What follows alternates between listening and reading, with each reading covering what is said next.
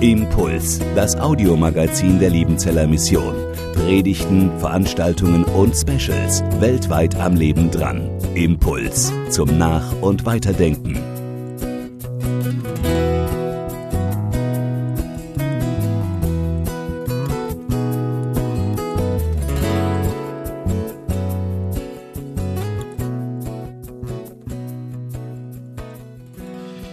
Lese aus dem Lukas-Evangelium, Kapitel 23, die Verse 32 und 33 sowie 39 bis 43. Es geht um diese beiden Delinquenten, die rechts und links von Jesus gekreuzigt wurden. Das sind die Gestalten, um die es heute Morgen gehen soll.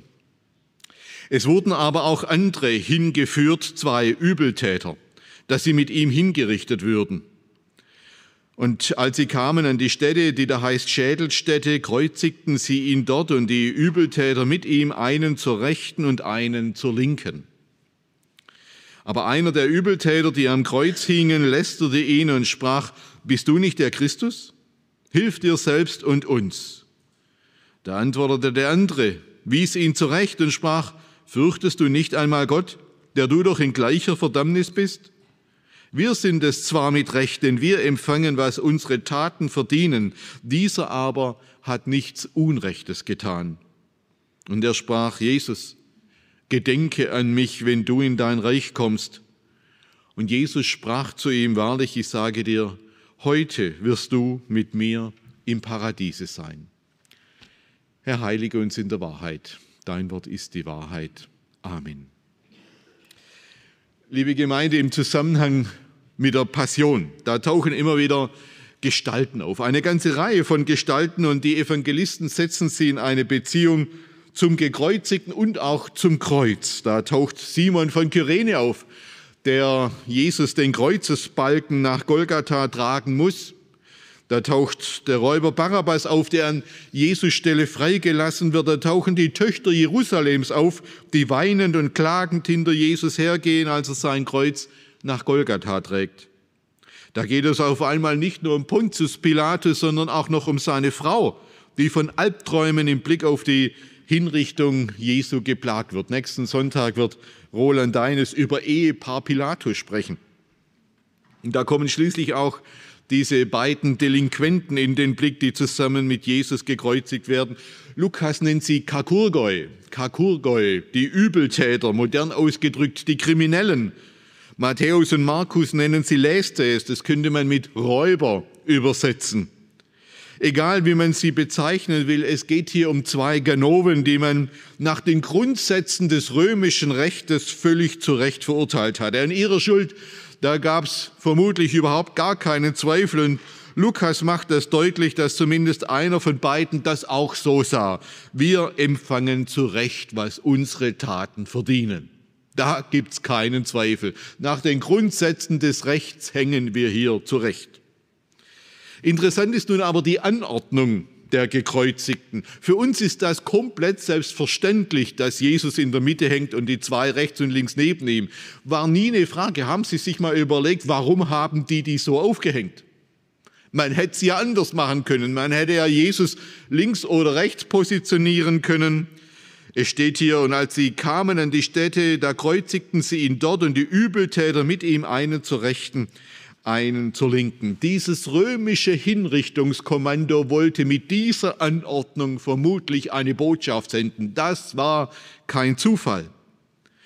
Dieser Jesus, den hätte man ja abrücken können. Man hätte ihn, was weiß ich, ein paar Meter mehr links oder rechts sozusagen gegenüber von den beiden positionieren können dann wäre die Botschaft gewesen, ja, das sind Kriminelle, aber das ist irgendwie eine andere Kategorie. Nein, man hat ihn mitten hineingehängt und die Botschaft ist, der gehört genau dorthin, inmitten von diese Kriminellen hinein. Er gehört mitten hinein zwischen die beiden. Der ist nicht anders als die beiden. Modern ausgedrückt, sie framen Jesus, so nennt man das neudeutsch. Sie framen Jesus, sie rahmen Jesus mit seinem Tod, ähm, mit, die, mit dieser Rahmung wird sein Tod in diese Kategorie geordnet. Das ist ein Verbrecher wie die beiden auch. Aber auch hier wird, wie so oft in der Passionsgeschichte, die vordergründige Botschaft des römischen Exekutionskommandos zur hintergründigen Botschaft Gottes. In dieser Anordnung, genau in dieser Anordnung erfüllt sich das Wort, das in Jesaja 53 über diesen berühmten Gottesknecht gesprochen wird. Jesaja 53, Vers 12. Er ist den Übeltätern gleichgerechnet und hat die Sünde der vielen getragen und für die Übeltäter gebeten. Die Diffamierungsbotschaft der Menschen wird, wird, wird auf diese Weise zu einem Erfüllungswort Gottes. Im Lichte der Verheißung wird die beabsichtigte Diffamierung des Gerechten zu einer faktischen Rehabilitierung und Rechtfertigung im Licht des Verheißungswortes aus Jesaja 53. Aber auch das Kreuz Jesus selbst wird durch die benachbarte Kreuzigung dieser beiden Verbrecher zu einer Botschaft an sich, deren tiefen Dimension ich in den folgenden drei Punkten etwas ausleuchten möchte. Das erste, am Kreuz scheiden sich die Geister. An diesem Kreuz hängen rechts und links zwei Schicksalsgenossen. Ihr Leben, ihre Handlungen und ihr Ende ist mehr oder weniger identisch. Die beiden hatten den gleichen Lebensweg, das gleiche Ende. Dem Evangelisten kommt exakt auf diese Ähnlichkeit der beiden an. Hier hängen zwei, die von ihrem Lebensweg, ihrer Lebenseinstellung und ihrer Lebensentscheidung gemeinsam unterwegs waren bis zum Ende, die dasselbe losteilen und die doch in dieser letzten Stunde ihres Lebens eine ganz unterschiedliche Entscheidung treffen. Und die unausgesprochene Botschaft dieser Verse ist im Blick auf dieses Kreuz und auf, dieses, und auf diesen Gekreuzigten spielt es keine Rolle, wie ein Leben gelaufen ist. Bei beiden ist es gleich gelaufen. Es spielt keine Rolle, wie glücklich oder unglücklich, wie reich oder arm, wie gut oder schlecht, wie gelungen oder misslungen, wie heilvoll oder leidvoll ein Leben gelaufen ist, ganz gleich wie ein Leben war. Im Blick auf Jesus und im Blick auf sein Kreuz kann sich keiner mit seiner Biografie, kann sich keiner mit seiner Lebenserfahrung und seinem Lebensschicksal herausreden. Vor Jesus und seinem Kreuz kann sich keiner hinter seinem Schicksal verstecken. Hier muss jeder Farbe bekennen. Hier muss jeder eine Antwort für sich finden. Und auch hier geht es um Theologie, um ganz elementare, sehr lebensnahe Theologie. Der eine an diesem Kreuz, der fängt an zu lästern und zu spotten und sagt, bist du nicht der Christus, dann hilf dir selbst und uns. Wir sollten diesen Spott nicht einfach der prekären Situation, in der sich der befindet, zuschreiben, denn mit diesem Spott stimmt er ja ein in einen ganzen Chor der Spötter. Den gleichen Spott, die gleiche Aussage treffen ja die Obersten der Juden, die unten am Kreuz stehen. Den gleichen Spott haben auch die römischen Soldaten, die, die, die, die diese drei hingerichtet haben. Es ist ein Chor der Spötter, die alle dasselbe sagen, wenn du der Christus bist, dann solltest du jetzt was machen. Dann solltest du dir und den anderen helfen. Und dieser Spott hat ja eine tiefe theologische Berechtigung. Das ist ja nicht gottlos. Das ist schon theologisch versiert. Wenn, wann, wenn nicht jetzt, kann man von einem Messias eigentlich ein Wunder erwarten? Wann, wenn nicht jetzt? Wenn Jesus der Messias ist, wenn er der Auserwählte Gottes ist, wenn er der Sohn Gottes ist, dann müsste er doch spätestens jetzt, spätestens jetzt zeigen, was er drauf hat. Wenn seine messianische Vollmacht irgendetwas taugen soll, dann muss sie sich im Angesicht des Todes erweisen und bewähren. Wenn nicht jetzt, wann dann? Gottes Profil ja, sein ureigenstes Wesen ist es ja, dass er aus dem Tode errettet, dass er sich durch Machttaten erweist, durch Wunder erweist. Das hat jeder Jude von Kind an in seiner Kinderstunde gelernt.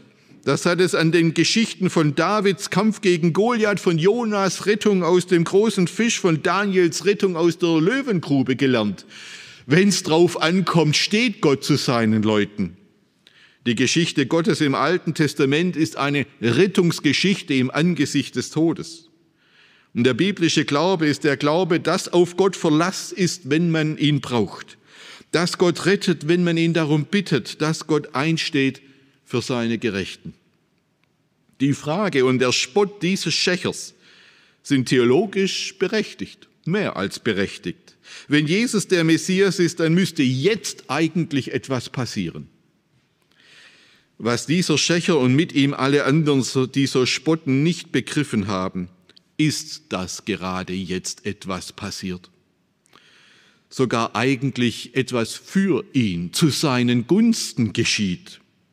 Dass durch diesen Tod dieses Jesus von Nazareth jetzt Entscheidendes passiert.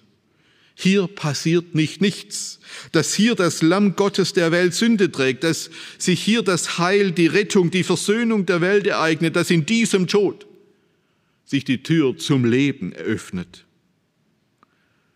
Hilf dir selbst und uns. Es ist eine Ironie, dass genau das geschieht, nur nicht erkannt wird. Es ist die Ironie, dass durch diesen Tod dieses Christus der ganzen Welt geholfen wird, aber an diesem Tag und unter diesem Kreuz es niemand versteht. Und dann kommt es an diesem Kreuz zu einem interessanten Dialog. Der andere Verbrecher, der mit ihm dieselben Verbrechen, dasselbe Urteil, dasselbe losteilt, widerspricht ihm. Fürchtest du nicht mal Gott, der du doch in gleicher Verdammnis bist? Wir sind's mit Recht, denn wir empfangen, was unsere Taten verdienen. Dieser aber hat nichts Unrechtes getan.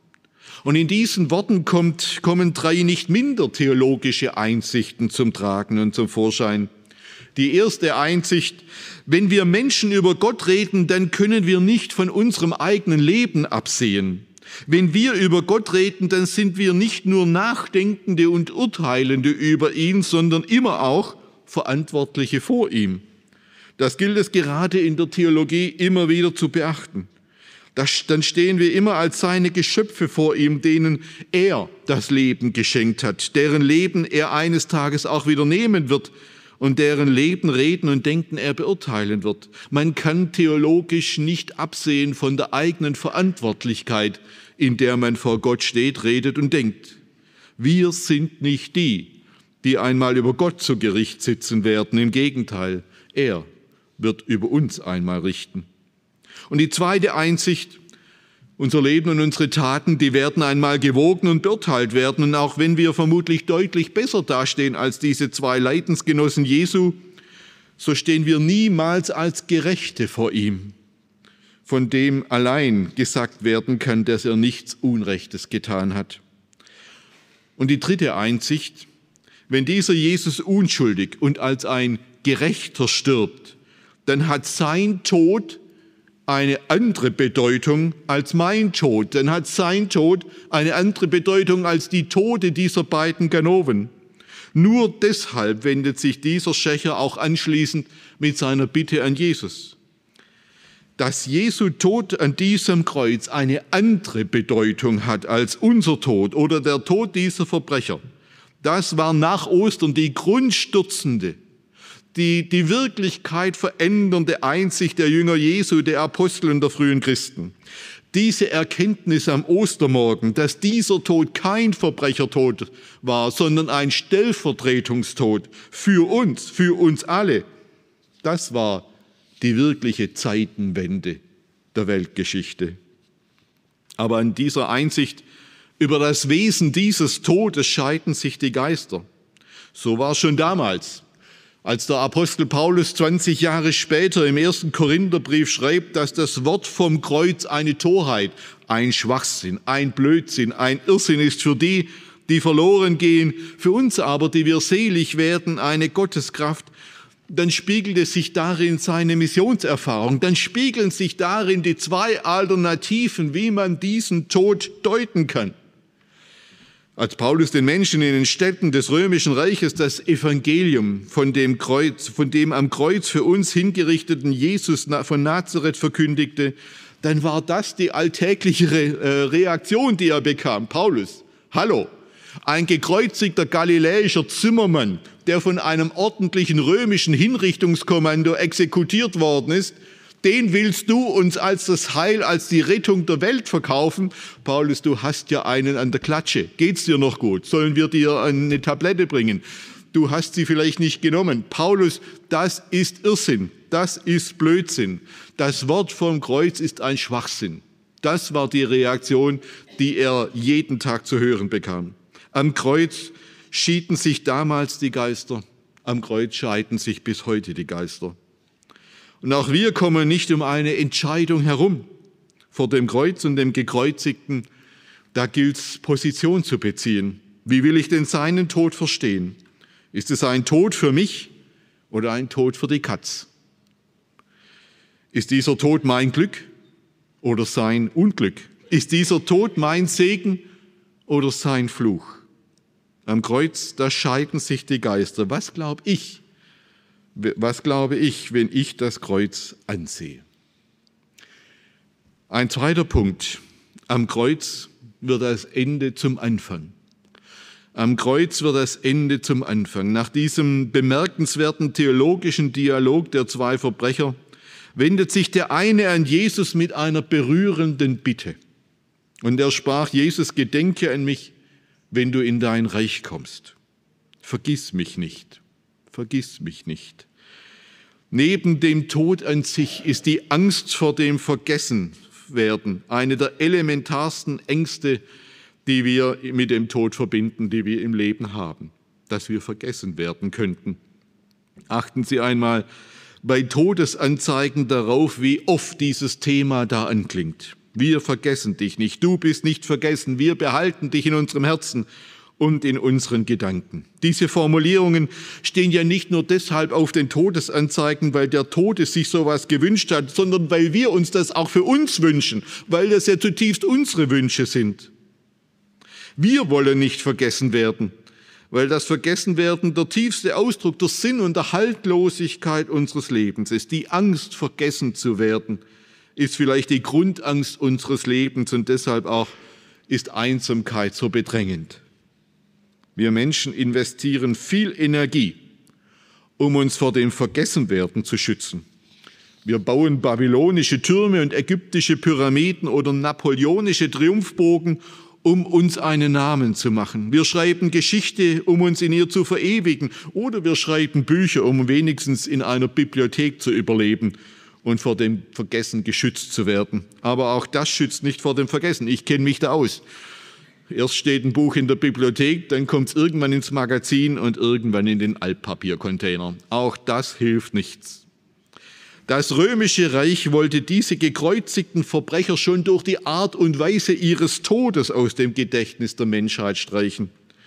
Und so einem elenden Menschen, in so einer prekären Situation gibt Jesus nun nicht nur das Versprechen, dass sein Name in Erinnerung bleibt, sondern das Versprechen, dass er heute noch, das heißt in wenigen Stunden mit ihm und das heißt in Gemeinschaft mit ihm, unvergessen, in Beziehung mit ihm, im Paradies sein wird. An einem Ort, wo man selig sein kann. Das ist Evangelium.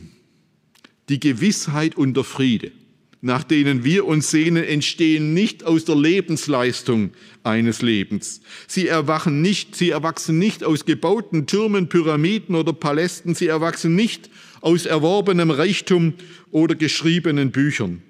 Sie erwachsen auch nicht aus vollbrachten Heldentaten oder gespendeten Wohltaten. Gewissheit, Geborgenheit und Frieden entstehen aus dem Wissen, dass eine Ewigkeit in der Gemeinschaft mit dem Schöpfer, Erlöser und Vollender unseres Lebens auf uns wartet. Das ist die Perspektive der Hoffnung. Das gibt Gewissheit, Geborgenheit, das gibt Frieden. Drunter macht es Jesus nicht. Und mit weniger sollten wir uns auch nicht zufrieden geben. Und diese Gemeinschaft mit Jesus beginnt nicht erst am jüngsten Tag, irgendwann ganz weit weg am Ende der Geschichte, sondern sie beginnt für alle, die sich Jesus anvertrauen, schon heute, hier und jetzt. Und sie hört im Tode, auch in so einem prekären Tode nicht auf. Das Paradies ist ein Ort, an dem diejenigen, die im Vertrauen auf Jesus ihr Leben festgemacht haben, mit ihm in Gemeinschaft leben werden. In diesem Paradies werden die Toten bei Jesus sein, und zwar unmittelbar nach dem Tod bis zum Ende der Zeit. Diese ungeheuerliche Aussage bekommt dieser Verbrecher in der letzten Stunde seines Todeskampfes von Jesus zugesprochen. Und in dieser Zusage, da verstehen und begreifen wir, was Rechtfertigung ist. Das ist mein dritter und letzter Punkt. Am Kreuz wird zurechtgebracht, was wir Menschen nicht zurechtbringen können. Am Kreuz wird zurechtgebracht, was wir Menschen nicht zurechtbringen können. An diesem Schächer lernen wir zu verstehen, was Rechtfertigung bedeutet. Da hat ein Mensch sein Leben buchstäblich verpfuscht und vermutlich durch sein Handeln auch das Leben anderer Menschen geschädigt, beschädigt, vielleicht sogar beendet. Sei es, dass sie bestohlen wurden, sei es, dass er sie verletzt oder getötet hat. Wir erfahren keine Details. Irgendwann wurde er geschnappt und vor ein römisches Gericht gestellt und vor diesem Gericht konnte er sich nicht mehr rechtfertigen für sein Tun. Nach eigenem Bekunden hat er nichts, was ihn rechtfertigen könnte. Wir empfangen, was unsere Taten verdienen. Das ist gerecht, was man mit uns macht. Uns geschieht Recht. Wir können das, was wir getan haben, nicht mal vor uns selbst mehr rechtfertigen. Und dieser Schächer kann in diesem Moment auch nichts mehr wieder gut machen. Er kann nur bitten, vergiss mich nicht. Und so wie Jesus gegenüber diesem Zöllner, von dem auch das Lukas-Evangelium berichtet, der im Tempel dasteht und nur ein einziges kurzes Gebet stammeln kann, Gott sei mir Sünder gnädig, so wie er von dem sagt, dass er gerechtfertigt hinfortging, so gilt das jetzt auch für diesen Schächer. Auch der kann nur noch ein Gebet stammeln. Denk an mich, vergiss mich nicht, wenn du in dein Reich kommst. Aber Jesus verspricht ihm nicht nur das Andenken am Ende der Tage, sondern das ewige Leben in seinem Licht und in seiner Gemeinschaft, das für ihn noch heute, noch vor Anbruch der Dunkelheit anbrechen würde. Rechtfertigung ist nicht die Bestätigung frommer Menschen. Rechtfertigung ist nicht die Bestätigung gerechter Menschen. Rechtfertigung ist die Gerechtsprechung von Sündern, die nichts mehr gut machen können, die nichts mehr zurechtbringen können. Eberhard Jüngel, Professor in Tübingen, einer der theologischen Lehrer, die ich gehört habe, der ist vor anderthalb Jahren verstorben. Er hat es einmal so ausgedrückt. Im Zentrum des christlichen Glaubens steht die ungeheure Behauptung, dass der zu Recht Beschuldigte, dass der Mensch der vor Gott ganz und gar im Unrecht ist und deshalb Sünder oder auch Gottloser genannt zu werden verdient, von Gott gerechtfertigt wird, also Anerkennung bei Gott findet. Wer aber bei Gott Anerkennung findet, der ist unwiderruflich, der ist definitiv anerkannt. Er hat das Recht, im Vollsinn des Wortes zu leben, mit anderen zusammenzuleben. Und ich ergänze, der hat auch das Recht, mit Jesus im Paradies zu sein. Die Rechtfertigung Gottes fängt da an, wo unser menschliches, wo unser irdisches Recht an seine Grenzen kommt. Deshalb, Roland Deines hat am vergangenen Sonntag schon darauf hingewiesen, deshalb hing früher in allen und heute noch in manchen Gerichtssälen ein Kreuz. Dieses Kreuz in einem Gerichtssaal, in einem deutschen Gerichtssaal, bringt nicht zum Ausdruck, dass das Gericht christlich ist oder dass die Richter Christen wären. Es bringt erst recht nicht zum Ausdruck, dass hier irgendwie nach christlichen, barmherzigen Maßstäben geurteilt wird. Nein. Dieses Kreuz bringt zum Ausdruck, dass da, wo ein Urteil gesprochen wurde und ein Mensch verurteilt wurde, dass da, wo ein Mensch möglicherweise hinter Gitter kommt und sein Leben an eine letzte Grenze stößt, dass es da noch eine andere Wirklichkeit gibt. Dass es da, wo ein Mensch vom Menschen nicht mehr gerechtfertigt werden kann, es Kraft dieses Kreuzes vor dem höchsten Richter die Vergebung der Schuld und die Rechtfertigung des Schuldigen geben kann. Das ist die Botschaft eines Kreuzes in einem Gerichtssaal. Dieses Kreuz steht aber auch für die Begrenztheit allen menschlichen Wissens und aller menschlichen Urteile. Manchmal treffen Gerichte ja falsche Urteile. Es gibt das Phänomen, dass man bei einem Verbrechensprozess nach Jahren feststellt, dass jemand zu Unrecht verurteilt wurde. Ist erst jetzt kürzlich wieder in Florida passiert, dass man gemerkt hat, da hat man einen ein halbes Leben lang zu Unrecht eingesperrt für ein Verbrechen, das er nicht begangen hat. Da tauchen nach Jahren irgendwelche Beweisstücke auf oder der wahre Täter, der bekennt sich schuldig und dann kommt im besten Fall der Unschuldige, nachdem man ihm Jahre oder Jahrzehnte seiner Lebenszeit gestohlen hat, wieder frei. Im schlimmsten Fall wurde er aber in einem Land mit Todesstrafe schon hingerichtet und man kann die Dinge nicht mehr korrigieren. Weil wir Menschen mit unseren Möglichkeiten, Gerechtigkeit zu schaffen und Schuld zu sühnen, immer an Grenzen stoßen.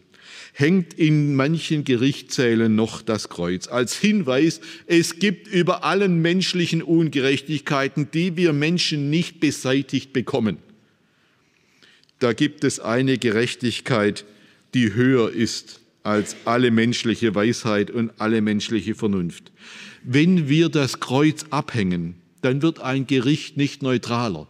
Es wird nur hoffnungsloser. Es wird nur hoffnungsloser. Da, wo wir Menschen mit unserem besten Wissen und Wollen an Grenzen stoßen, da steht das Kreuz für die Hoffnung, dass Gott gerecht macht, was wir ungerecht machen. Dass Gott gut macht, was wir schlecht machen. Dass Gott zurechtbringt, was wir verschuldet haben und nicht mehr zurechtbringen können. Das Kreuz, ja, es wurde oft missbraucht. Aber es war und ist immer ein Zeichen, unter dem die Herrscher und Richter sich gedemütigt haben und die Begrenztheit ihres Herrschens und Richtens eingestehen und selbst darauf hoffen, dass der ewige Herr und Richter es einmal besser macht, als sie es als begrenzte Menschen, als wir es als begrenzte Menschen machen können. Zu Hause in meinem Büro hängt auch so ein Kreuz. Auch ich muss Entscheidungen treffen, manchmal täglich, über Bewerber für Studium, über Studierende, über Mitarbeiter, die sich bewerben oder die schon da sind. Manchmal muss ich Entscheidungen über Geld treffen, über viel Geld treffen. Und ich versuche das gerecht zu machen. Nach bestem Wissen und Gewissen versuche ich die Dinge gerecht zu machen. Und gleichzeitig weiß ich, dass ich falsch liegen kann, dass ich falsch urteilen kann, falsch entscheiden kann und das auch schon getan habe. Im Nachhinein merkt man manchmal, da lagst du falsch. Das Kreuz, deshalb hängt's da, ist die große Entlastung, weil es zum Ausdruck bringt, dass über unseren Grenzen einer wacht, der es besser macht als wir und der zurechtbringen, kann, was wir angerichtet haben. Und das ist eine gute Botschaft. Amen. Impuls ist eine Produktion der Liebenzeller Mission. Haben Sie Fragen? Würden Sie gerne mehr wissen? Ausführliche Informationen und Kontaktadressen finden Sie im Internet unter www.liebenzell.org. Die Liebenzeller Mission produziert ebenfalls das Fernsehmagazin Weltweit am Leben dran. Informationen zur Sendung und zum Empfang gibt es unter www.weltweit-magazin.de.